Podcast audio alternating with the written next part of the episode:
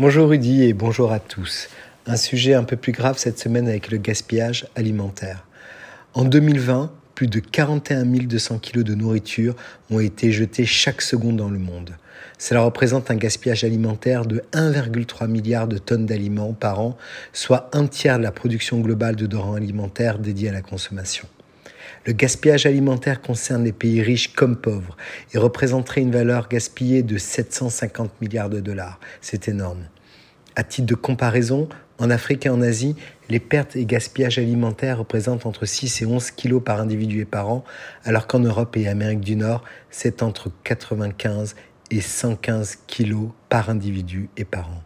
Petit clin d'œil vers Israël, où le phénomène sévit également, c'est 2,3 millions de tonnes de nourriture perdues par an, ce qui fait 33% de toute la nourriture produite dans le pays et donc un montant gaspillé de 6 milliards de dollars quand on connaît le seuil de pauvreté euh, de près de 20% de la population, on a de quoi s'en inquiéter.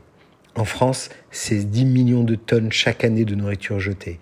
Ce gaspillage alimentaire coûte à l'État 16 milliards d'euros chaque année.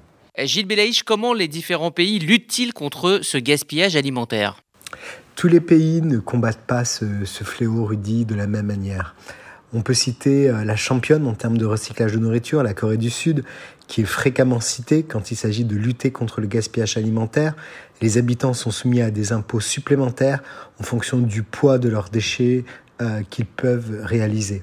D'autres initiatives méritent également d'être mentionnées, par exemple à Dubaï, où un programme de banque alimentaire a été lancé visant à réduire les gaspillages de nourriture des établissements hôteliers de la ville en distribuant gratuitement les invendus alimentaires à la population locale dans le besoin.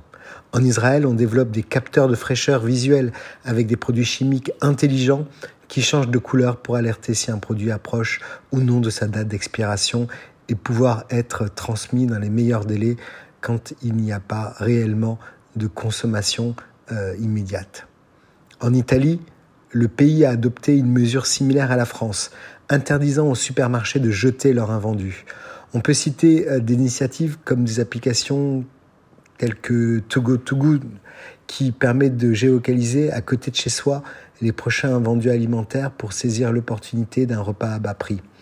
Encore plein de belles initiatives qu'on espère saluer pour lutter contre ce fléau qui ne devrait pas exister en 2021 et encore moins dans les années à venir. Très bonne semaine à tous.